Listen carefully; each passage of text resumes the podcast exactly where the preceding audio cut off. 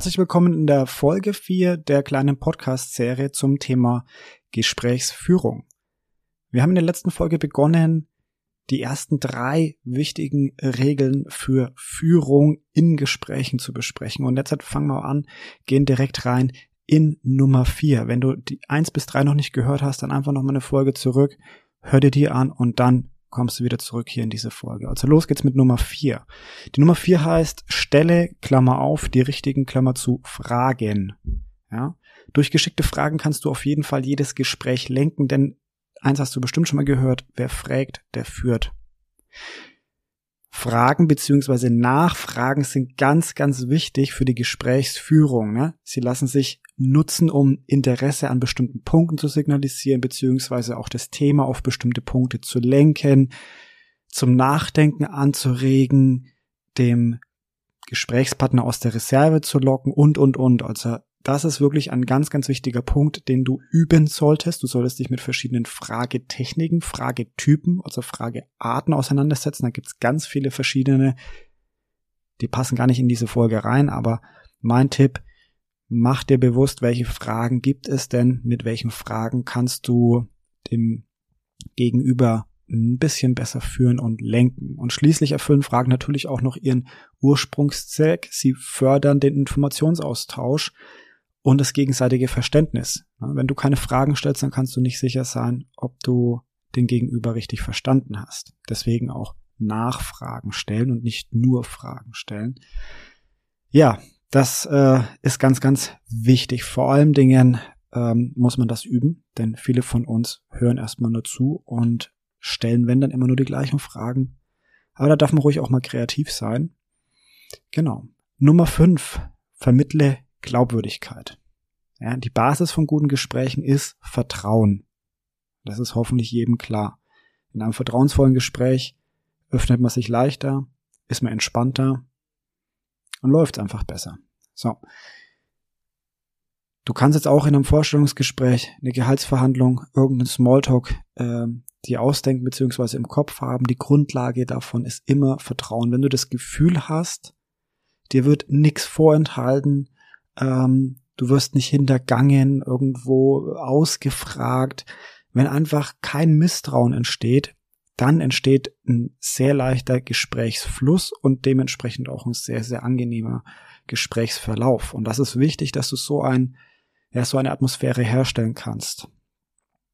Sei vorsichtig, äh, wenn du versuchst, etwas zu verheimlichen oder um etwas drumherum zu reden. Das erzeugt in dem Gegenüber nämlich immer irgendwie Misstrauen und Dadurch geht dann quasi dieser Flow ver verloren. Wichtig ist, bleib einfach ehrlich und authentisch und find deinen Weg. Ja? Erst recht, wenn du den Dialog lenken möchtest. Mein Tipp, um Glaubwürdigkeit ernsthaft und ehrlich zu vermitteln, ist am Anfang immer der gleiche. Versuch transparent zu sein. Und Transparenz kann man jetzt auf zwei Wege interpretieren. Der erste Weg ist, du kannst je nach Gesprächstyp am Anfang über die Erwartungen des Gespräches sprechen oder auch die Ziele des Gespräches sprechen, dann weiß der Gegenüber schon mal, okay, in welche Richtung soll das Gespräch gehen. Und das soll dann aber auch dabei bleiben. Ja, dann kannst du auch dem Gegenüber wirklich transparent signalisieren, hey, heute geht's in diesem Gespräch nur um diesen einen Punkt. Und ich hoffe, dass wir uns da austauschen können, so dass wir beide die Situation äh, so klären, dass es äh, eine Win-Win-Situation zum Beispiel ist. Transparenz bedeutet aber auf der anderen Seite auch, dass du von dir etwas Persönliches preisgibst oder in dich hineinblicken lässt, so dass der andere ja wirklich etwas hat, das er greifen kann, dem er auch vertrauen kann, denn das ist ja das, was wir Menschen häufig in den anderen suchen, etwas, ja, eine Schnittmenge von uns selbst. Ja, das führt uns schon zu dem Punkt Nummer 6. Werde persönlich. Und das jetzt bitte nicht falsch verstehen wenn man in, in Gesprächen persönlich wird, dann äh, kann das manchmal auch negativ oder beleidigend sein, aber das meine ich nicht, sondern ich meine es positiv. Es geht natürlich nicht darum, den anderen anzugreifen oder zu beleidigen, sondern vielmehr darauf, ähm, dass du allgemeine Floskeln und bla bla weglässt und wirklich ernsthafte individuelle Fragen an dein Gegenüber richtest, etwas Persönliches fragst. Dann musst du natürlich auch ein paar Sachen über die andere Person wissen, und dementsprechend solltest du dich auch ein bisschen informieren oder auch eher aufmerksam sein. Ne? Was für Klamotten trägt die andere Person? Wie redet sie? Über was hat sie gesprochen? Vielleicht einen Urlaub oder was weißt du aus den bisherigen Begegnungen?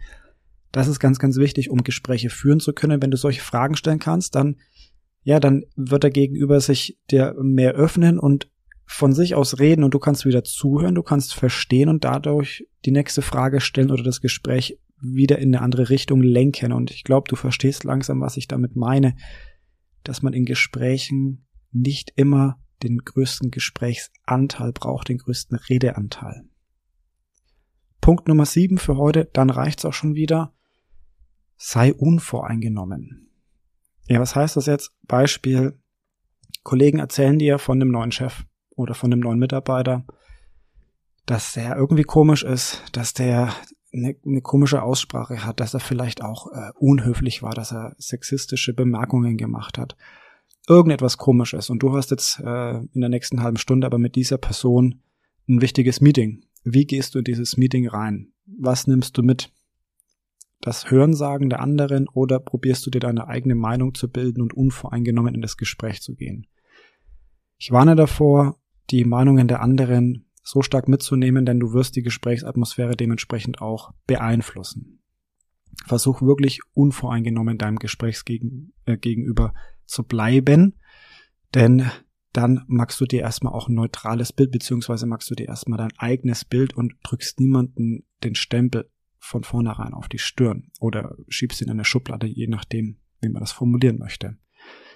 Wenn du dir deine Offenheit bewahrst, dann wird nämlich auch dein Gegenüber dir mit Offenheit begegnen. In der Regel ist das so.